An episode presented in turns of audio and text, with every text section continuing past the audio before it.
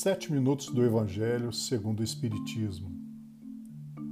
Meus bons espíritos, peço que nunca deixem que a fuga seja a minha primeira saída ao buscar quando me encontrar diante de um desafio. Permita sim e me ajudem a agir e tentar vencer o melhor e tentar vencer o desafio que fugir sem lutar. Que assim seja.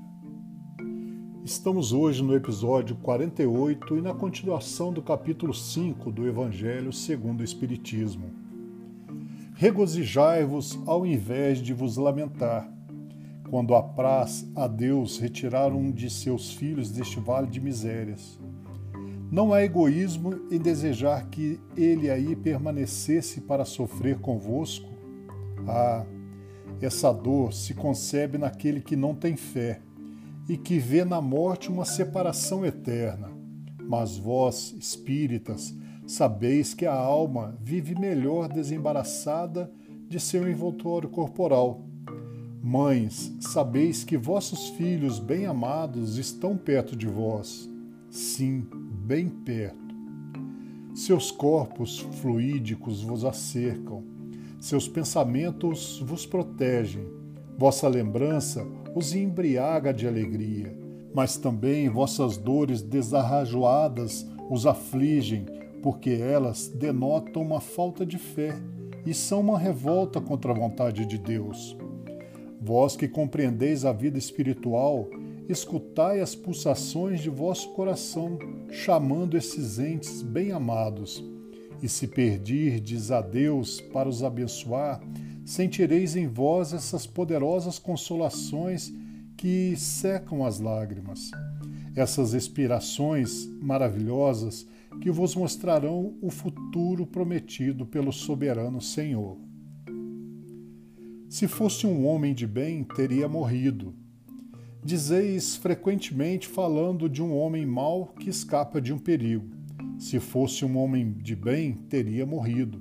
Pois bem, dizendo isso, estais com a verdade, porque efetivamente ocorre que muitas vezes Deus dá a um espírito jovem, ainda nos caminhos do progresso, uma prova mais longa que a um bom que receberá, em recompensa do seu mérito, a favor de que sua prova seja tão curta quanto possível.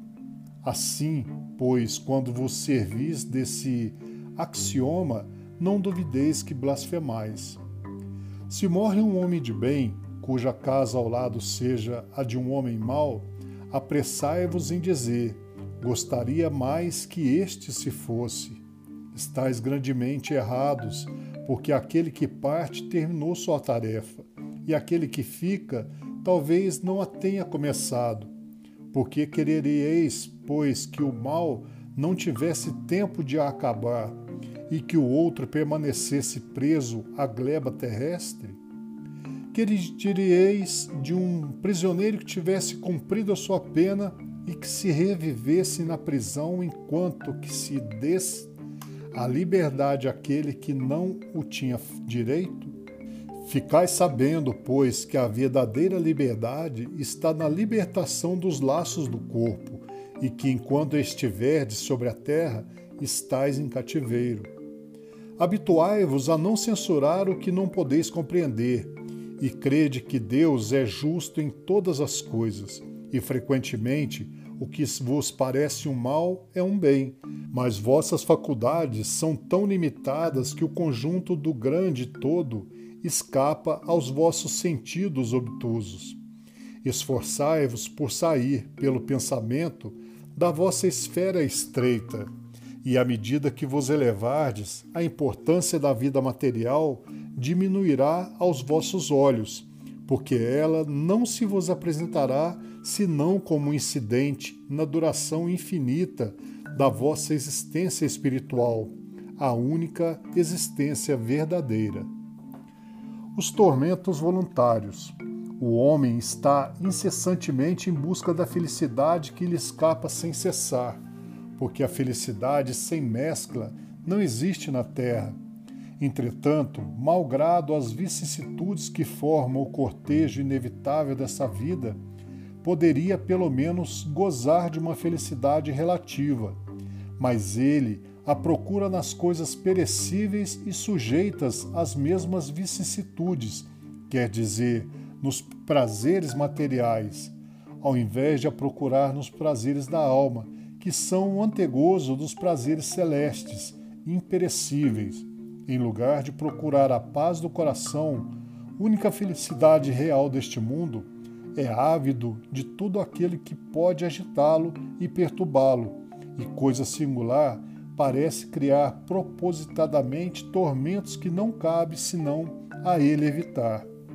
Haverá maiores tormentos que aqueles causados pela inveja e o ciúme?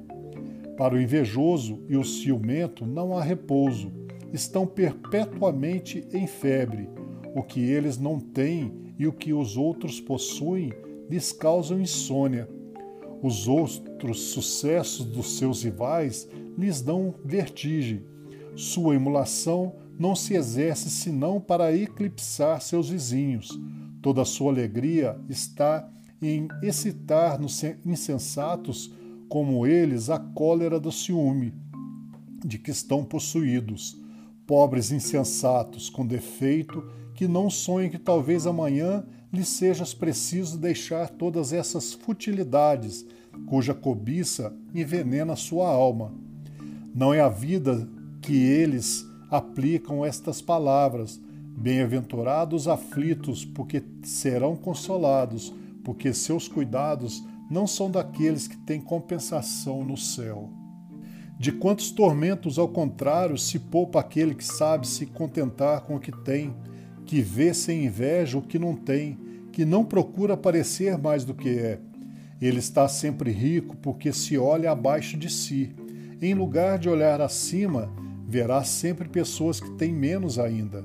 É calmo porque não cria para si necessidades quiméricas e acalma no meio da tempestade da vida isso não será a felicidade?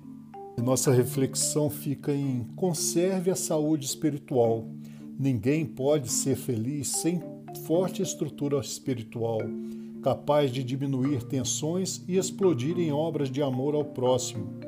Uma saúde espiritual verdadeira nasce dos bons pensamentos e se concretiza na ação. Pensamentos de caridade e de compreensão aumentam a sua saúde física e espiritual. Caminhe para a saúde. Uma saúde espiritual completa brota do amor sentido e vivido. Desejo a você, em nome de toda a falange espiritual, que nos deem graças, nos abençoe e direcione nossa caminhada diária. Em nome do nosso Senhor Jesus Cristo, que assim seja.